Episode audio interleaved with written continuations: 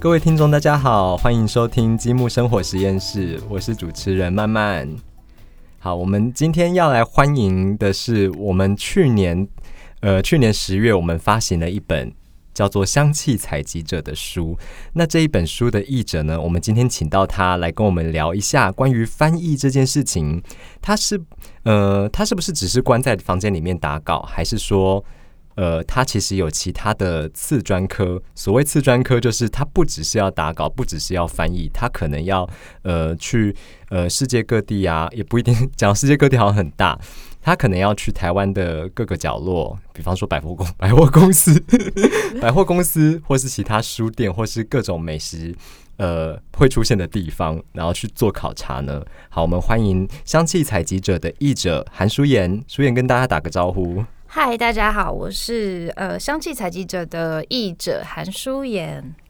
啊，就这样吗？对，呃，那我要多说些什么？自介一下。现在大大家不是很就是流行自介吗？对。那比较不正经的自介就是我本人曾经在法国南部住了九年，然后是一个。以悠闲生活的步调度过九年的学生生涯，然后再返回台湾，这样子。悠闲是多悠闲呢？多悠闲，就是当了九年的大学生，多么的悠闲呐！对耶，现在现在想一想，当大学生真的是还不用写论文呢。哎，我当大学生的时候有写论文吗？我们要岔题到论文吗？呃，前面可以闲聊一下啦。好好好。哎，所以你是在法国有念到研究所吗？没有，我是在台湾算是中辍，然后我就决定到法国去念大学，重新开始，因为我有点受不了台湾了。我看你念的是那个造型艺术系嘛？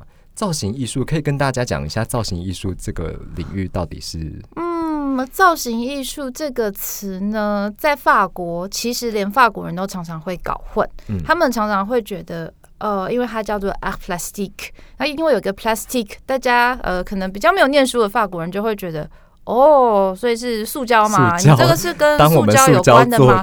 对我不是塑胶做的。那再来就我说，他你们会念什么？我说可能有些美学啊、艺术史啊。那偏偏美学这个字叫做 aesthetic，那在法文里面它又有美容的意思。所以又会被一些没念书的法国人认为哦，所以本是在做美容美发。哦，不是，所以所以到头来，造型艺术到底是什么？唉，造型艺术就是呢，法国会把艺术家，我们就在美术的领域里面会分雕刻家、版画家、画家，然后有一些叫做艺术家，比方说 artist，然后还有一种你不知道他做的是什么，但他就是做一种艺术的表现，比方说 Sophie Calle。苏菲卡尔这样子的艺术家，我们就会称他为 plastician 或是 plastician。那这个就是无法归类的艺术家，我个人是这样解读他。所以我们的戏教的东西也是无法归类，我什么都读，什么都学。对我来说，韩书燕其实也是一个很难被归类的译者。像这一次《香气采集者》这一本书，它其实是一个法国供应商，他在世界各地呃采集颜 采集颜料、采集原料的时候，呃所呃做的一个纪实文学哦。那它的文字其实。刚刚本来要讲魔性，不是魔性，但应该说是魔幻呐，魔幻的那种魔幻写实的感觉，很很有温度。对，而且他这个人很有感感情，然后也很真诚。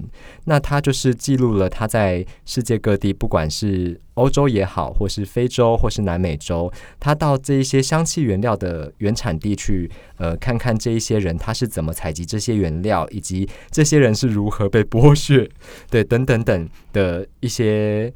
呃，细节对他都把它记录的非常的完整。那舒言那时候你接到这本书的时候，你有什么样的想法呢？嗯，呃，大概几年前，积木出版社呃，积木文化有发一本书是《香水圣经》，嗯，给我。那那本书其实谈的就是香水是一个完成品，它谈了非常多的完成品。那这本书它很不一样，它谈的就是源头。一开始我以为它是谈香气，嗯，但其实出乎我意料，它更像是人文纪实的纪录片。它是记录原产地的人们，他们和这些产物，因为大部分就是植物，对对，就是动物系的香料现在已经很少很少，所以都是植物。他们跟这些植物，然后还有他们的供应商的关系，甚至谈到了国家的政策，还有城乡差距。那这本书其实还让我非常动容，谈到最后让我感触非常多。我那个时候刚进积木，所以其实还不太了解书眼。那刚刚其实大家听到他作为一个造型艺术系毕业的学生，然后到现在译者这一段路啊，就是你你这你这样子过来接到《香气采集者》这一本书，呃，听说你那个时候觉得这本书是一一本旧书吗？对你来说，对。因为呃，我从一开始就是呃比较被定位为是生活风格类的译者，那翻译也大部分都是实用书。可是呃，时间久了，嗯，虽然做食谱啊，就是做一些漂亮书也会很开心，但久了会有一点点自我怀疑。嗯，我可以这么诚实吗？可以啊，我对，就是会觉得。我明明也有很多很多的生活经历，我也是一个非常喜欢看书的人，我的文字能力并不差。那有没有到底有没有一个时机是可以让我表现我感性的一面呢？或是我对文字的或是人文的关怀？那这本书刚好在我人生在身心刚好非常低潮的时候出现，然后翻完第一章，他那个我记得第一章是。安达鲁西亚的岩蔷薇，对，主教人，对。那这本书其实一开始就是例行公事，我觉得啊，就是工作。但是随着作者的笔调，他真的让，因为我我是一个非常需要视觉的人，然后我非常喜欢肉搜。那等一下我们会再多谈 对肉搜这件事情。那这本书其实他带了我去世界各地。那随着这本书的翻译，然后翻译之间需要做的功课，其实它疗愈了我。然后再翻完这本书，大概两个礼拜之后，我的身心状况就得到很大改善。这不是什么，就是身心灵疗法，我就是刚好一个契机。我跟你说，你你即使这么说，大家也不会去买一本原文书来翻。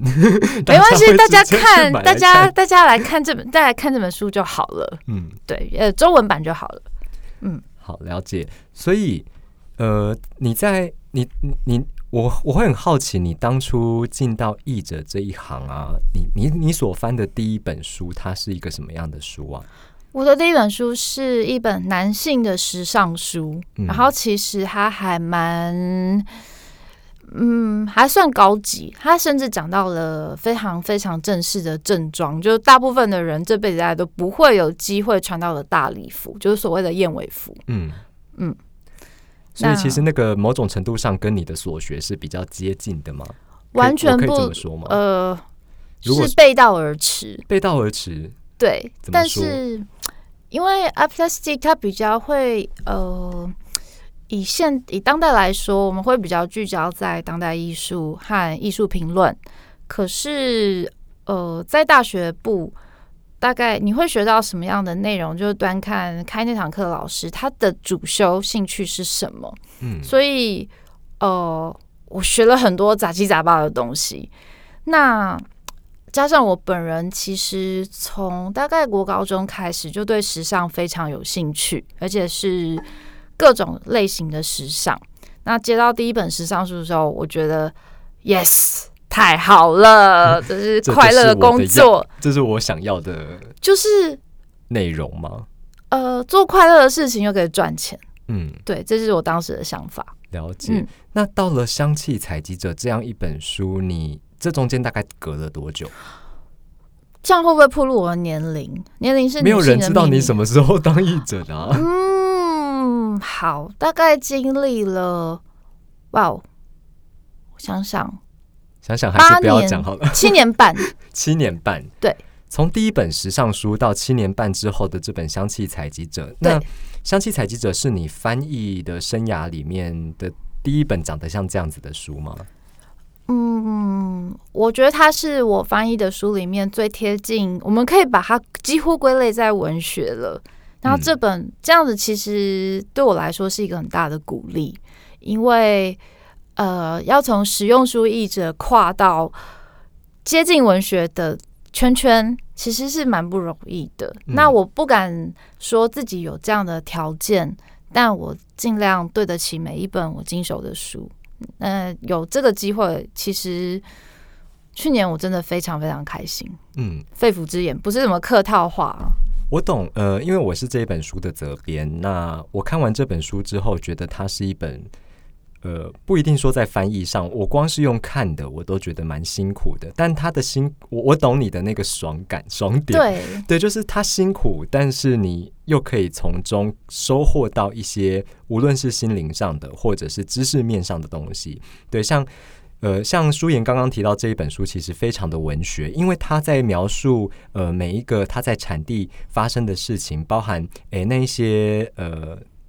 就是操作机器或是操作蒸馏壶的工人们，诶，他们看着那个精油秘密的流出来，或者是他在原原物料产地，呃，看到那些采集树枝的人，他们很危险的，诶，攀在这个秋千上面啊，然后用火去烧这个树皮呀，等等。但是他又中间又夹杂了一些呃很个人情感面的东西，所以反而交织成一个，就像我前面讲的，为什么他这么的。让人感觉魔幻，因为它它有很很现实的这个画面在里面，那同时又有一些很就是只能在脑海里面去想象的一些词汇。嗯，我会觉得让你有魔幻的感觉，或是让大部分读者有魔幻感觉，那是因为它离我们的生活或是都市已经太遥远、太遥远了。嗯嗯。那大家知道，其实新香料的原产地大部分是热带热带地区。对，那能够种大大大面积种植的地方，大部分都是偏乡。嗯，那一般观光客很少会去这样子的地方，除非是你是专业的呃采购人士，例如像侯科，就是这本书的作者作者一样。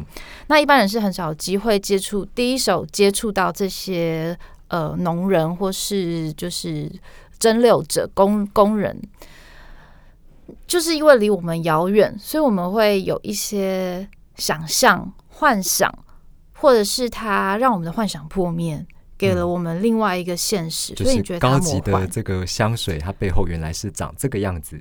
对的，这种想象破灭吗？哦，这是两个世界。就是如果看过这本书的读者，或是还没有看过的，嗯。嗯，你们或许很难想象，原来一瓶精油它售价这么高，有它的原因。那我们不排除利润，公司要营运要利润。那这些利润背后，它代表了什么意义？它代表了什么样的付出？什么样的成本？那我觉得这是我们非常需要去了解的，然后也是有助于。呃，稍微不能说完全，但是稍微比平一些社会上或是整个国家体制的不公不义。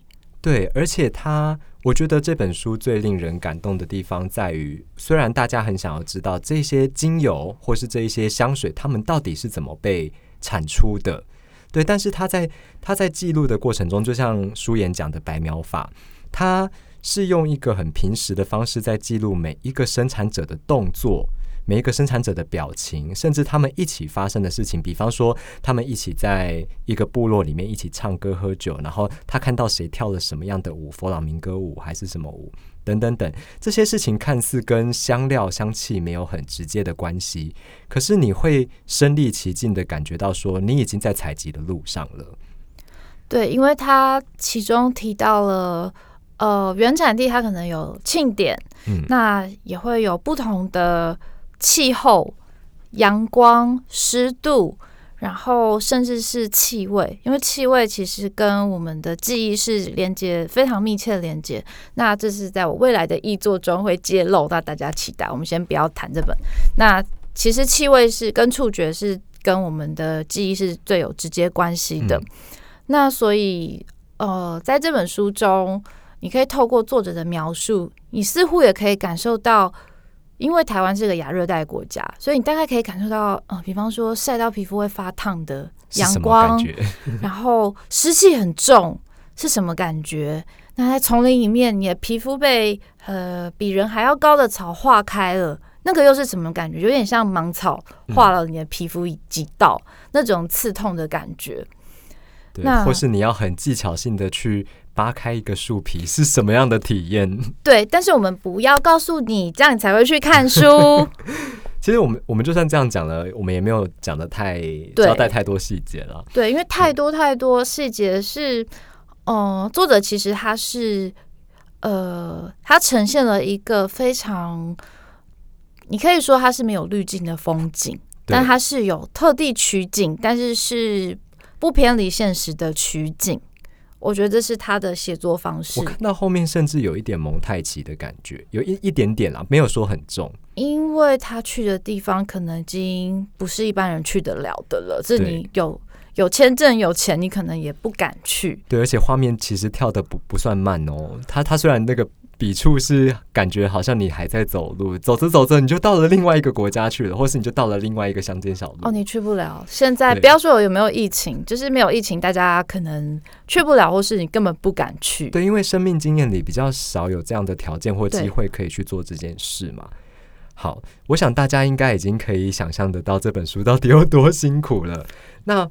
我们来聊一聊，就是这本书它其实出现了很多传统习俗啊，或是一些很特别的工具跟物件。我我其实真的很少听到译者会去做肉搜这件事情，不不管是对人还是说对一个，你你笑什么？那不是做翻译的基本基本条件就是要爱肉搜啊？哦，真的吗？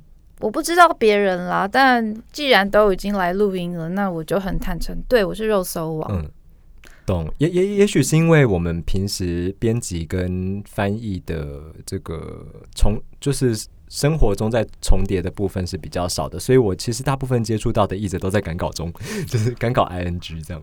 哦，因为我喜欢知道事情的答案，嗯，或是它的真相嘛。对。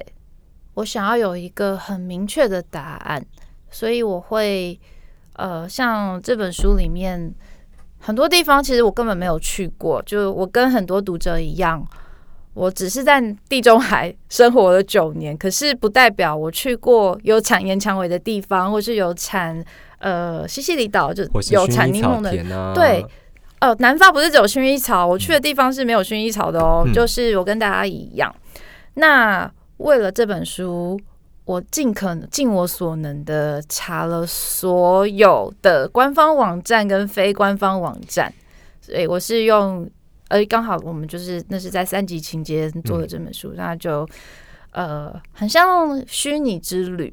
嗯。嗯，你说虚拟还是心灵之旅？虚拟，是线上。我刚刚也在想，virtual，因为你刚刚讲就是尽我所能的，然后我就想要帮你接，就是在网络上旅行这样。算是啦，但是他的飞机没有给我，他的航线是跳来跳去的。对对，所以如果我自己安排旅行，我是不会这样安排。但是写一本书，我觉得它的起承转合是，呃，其实它是有点倒叙。那大家看了这本书，就会知道为什么作者会把那个东西放在最后一章。嗯，我们可以，为什么为什么某某我们可以讲，我们可以讲最后一章是什么吗？我们也可以不要讲啊。那你们自己就是有兴趣的去找书。那是一个生人勿近的国家，它甚至嗯，在联合国不是承认的国家。对，而且大家每次听到这个国家，都会问我说：“所以是那个地方的名产是海盗吗？”对，哎。我这样，我这样好像有两个那个地方，它嗯，好，大家自己去想象。好，对我非常爱肉搜，肉搜各种，呃，不要说人，因为肉搜大家就想到去人肉，可是我不止人肉，连蔬菜、水果、甜点、料理、字根，就是这字源 etymology，我都要把它挖出来。那这。呃，这种种的这些肉搜的过程里，有没有你觉得在这本书里面提到令你最印象深刻或最感兴趣的物件也好，或是人？你觉得？嗯，或是习俗？习俗。我还好哎，我其实没有特别想要去那些地方，因为我本人是一个非常会流汗又怕热，所以那些所有在热带国家我都不想去。我觉得一想到就饿，浑身湿黏。但如果让我想，就是只是空想，我们只是空想的话，嗯，我想一下，或许。呃，我想要看超大型的蒸馏器，还有蒸馏出来的精油，不管是木檀香，嗯，或者是保加利亚玫。瑰，对我想要看金黄色的精油，嗯或者是我想要在工厂里面，我想要在就是我的我身旁的空气就是有那样的香气，嗯，我想要我想要亲自体验那样的感觉。我跟你我跟你的答案其实类似，不过心境蛮不一样的，是因为我其实也想要看那些蒸馏器，但我想要看的是从传统的这个糊状的这个蒸蒸馏器，一路到后面这个柱状的，然后再甚至更大规模的蒸馏器，它们每一个的长相到底是什么？他们为什么可以把精油就是就是从花瓣变成精油这个过程？就是我我自己的想法会是这样子，就是因为我比较苛窄一点。哦，我是因为是一个本人是一讲我就文主生嘛，所以我对 蒸馏的呃理解就哦花了一点时间了解蒸馏这个东西的它的它的它的一些传统呃基本的理论，嗯，然后比方说蒸馏出来可能会有纯露，然后上面飘一层精油，你再想办想办法把它们分离。对对对，变成两种不同的产品嘛嗯，对，那如果如果是积木的，就是老读者应该都知道，积木出了不少酒书。那爱喝酒的人对蒸馏器应该不是不会陌生。嗯，那我对蒸馏器了解就跟爱喝酒的人一样，我知道有胡适跟柱状，就这样。嗯嗯，对，那他怎么溜的，其实我也蛮想看的。对，因为因为其实虽然说呃酒书里面有提到这一这一些物件嘛，但其实做酒跟做精油其实还是蛮不一样的事情哈。嗯，我也没酿过酒，所以就是也没蒸馏过，所以、嗯、至少我觉得他们在计较不管是纯度也好，或者是在计各各种数值上面的计量，可能会有一些些差异。嗯，可以肯定的是，嗯精油的经济价值应该是比酒要高非常非常多。它所以他们会非常计较原料的品质。嗯，就是大家可能会发现，为什么有些精油它价格很低，那有些是标榜甚至可以直接使，就是就是少量加入在食物中，嗯或者它的药价非常非常高昂。那香水的价格的差异，其实就是反映在这些成本上，不只是行销，对，不只是品牌嘛，，对，不只是品牌。虽然品牌也是占了一部分哦。对，当然这本书其实它里面没有提到任何一个真正的品牌或是完整的调香师的名字，嗯，但我把他们全部都肉搜出来了，其实还是有提到啦，只是说他他没有，姓或是名。对，他就只是顺带一提说，哎、有这一些这些他们曾经也是我把所有的公司都搜出来，连香草贸易公司啊、檀木贸易公司，我全部都搜出来了。你说那个谁啊？那个香草那一那一片有一个女王叫做吉吉，对不对？对，我把它搜出来了，所以网络上真的找得到吉吉的照片吗？找得到啊，我都看到他们的脸了。基本上他们有放自己的照片的话都有。那谭商那个就是他的取精油，就是怎么样把纯就是溜出来的东西，把精油分离出来，他的方法也非常特别。嗯那我一度以为，因为我是一个没有自信的人，我就想。是不是我发文太烂？我是不是误读了？怎么可能有人这样做？我就死都要把那个照片找出来。对，幸好官方网站上面有，我还找到了官方网站，然后我还找到了官方网站上面贩售的精油的价钱。嗯好，我要吐血了，好贵呀！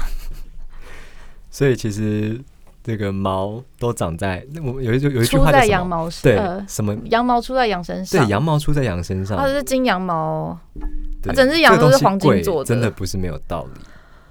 嗯，但也有可能没有道，也有没有道理的那个部分啦。但我今天出门之前是嗯用了一个所谓的小众品牌的香水，嗯但是想起这本书里面有一句话蛮令人动容的，应该是严长维的吉普赛人吧，对还是茉莉的采集者？他就问作者，他说：“侯科先生，什么时候要带一瓶五号香水给我们？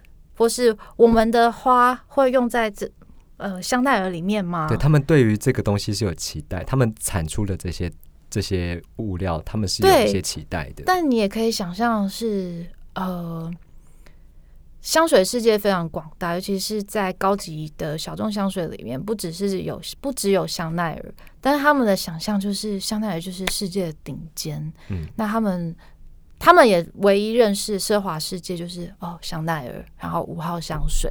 对，其实你会觉得，嗯，看这本书有一点伤心。嗯，因为我们是消费得起这些香水的人，但是。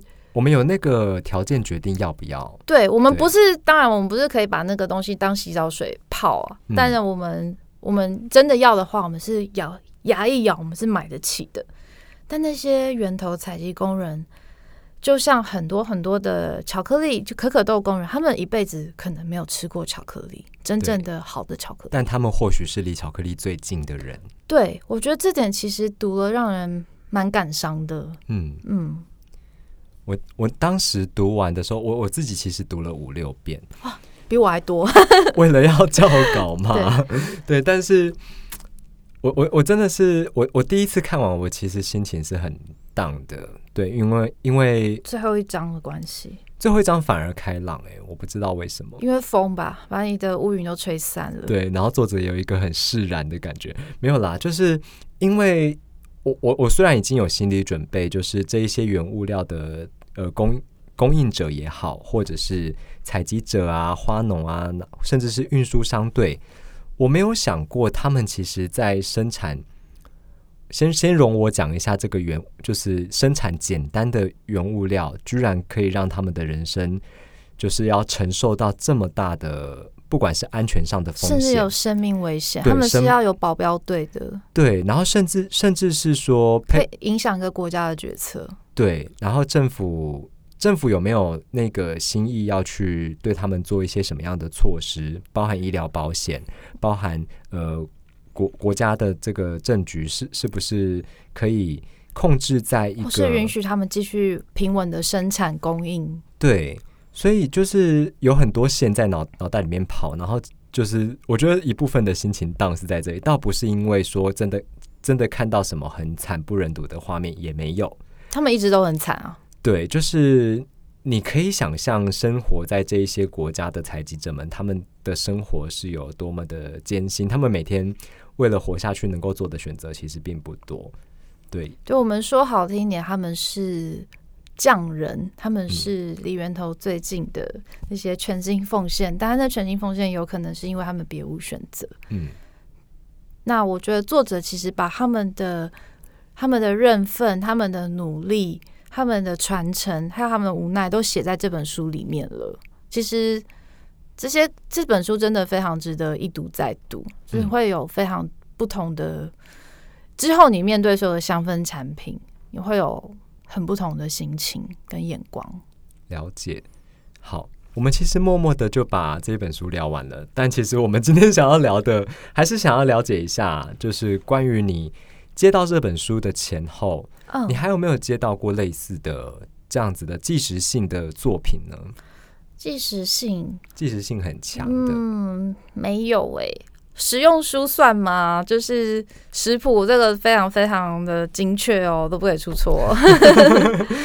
有啊，有一本就是积木文化之前出的香水圣经，那是我呃把我推入香水深渊的一本书。对，舒颜是一个只要翻让他翻到香水有关的书籍，不只是香水，不只是香水，不只是香水，没有没有，我指的是说，你只要你只要拿到这一类的书，你就会去找香水来闻。我目前听到的是这样子，嗯，因为那本书它是一个专门谈，他们介绍所有的，就是很多很多很多香水，可能有超过一百款，嗯，那每个清新调的清新法总不会都一样吧？有些是微风感，有些是海洋感，有些是柑橘感，有些是青草感。那如果作者都只用清新，那你这样整本书的智慧就会很贫乏，嗯。所以那个时候，我就跑去有空，我就跑台北所有的呃百货公司一楼专柜那种，当然是基本。然后所有的小众香水品牌，当时有贵点的，我全部都跑了好几次。我还拖了当时的责编一起去。你看，不只是肉搜，连就是本人都要亲自到现场闻一闻。我很喜欢新香料啊，能吃的当然更好。嗯嗯，了解。好，那我们的节目差不多也进到尾声。那最后呢，想要来跟你聊一下，嗯，就是这一本书的生成过程中啊，我跟你聊的香水，跟你聊的刺青，跟你聊的插画的时间，都比可能都比我跟你催稿的时间还多。你觉得？你干嘛跟我催稿？我准时交稿，干嘛跟我催？没有，这是我有拖一点点啦。这是我的工作的一部分啦，只是只是说我并没有。百分之百的去执行它，对。那我想要问的是，你对于这整个过工作过程中啊，你觉得译者跟编辑在生活里面相互激荡的这种密切性，对一本书的诞生来说，它有什么很重要的帮助吗？我觉得大家都会，呃，怎么讲？对于译者，因为我。曾经当过编辑，可是只有短短的，我甚至说实际当当编辑的工作时间只有三个月。那我们就当做我没有当过编辑好了。对，我我会觉得当一个译者，嗯，比方说实用书的译者，你要很了解你接的案子，例如你是做食谱，那你总不能没有吃过那些东西吧？当然不可能都吃过，可是你不能贸然接下你没有吃过、你完全不熟悉的。呃，一个世界、一个领域的书，嗯，这样是很危险。那如果你接了，没关系，就当做是稍微踏出舒适圈，因为文字是你可以掌握的。那接下来就是经验，所以我觉得，不管是任何的领域，累积丰富的生活经验，就是嗯，不管对工作有没有用，至少会让你的心灵很丰富。嗯，那。我会觉得呢，人生没有白活这件事情，不管是在耍废，你可能在耍废的时候就灵光乍现，甚至是编辑也可以在耍废的时候想说，对耶，我可以企划一本什么样的书，或者是译者都是这样来的，对。然后译者常常在大便啊、洗澡或是放空走路的时候，我们就会开始反刍某些字句，它会自己飘上来，然后就会想说。啊，这边我可以这样翻啦，对啦，是这样啦，我那样子更不贴切，然后回家就赶快开电脑改。我真的必须说，我很多时候的灵感都来自于在蹲厕所的时候。没错，我就是大概是洗澡的时候，在那边无意识放空，然后眼睛就是聚焦在一个远方地平线。嗯，对，我觉得大家就是不管你是什么工作、什么行业、什么领域，嗯，去接触不同的事物，只要你有兴趣，你不知道。你有没有兴趣？你也都试试看，试了才知道。我我我刚刚比较想要问的，其实还是说，就是关于关于我们这样子的，因因为合作关系，对对对，因为其实就我认知里的编辑跟译者，其实他们之间的密切性不是那么的高，就是哦，对对对，因为我觉得我们算是互动很频繁的一个组合。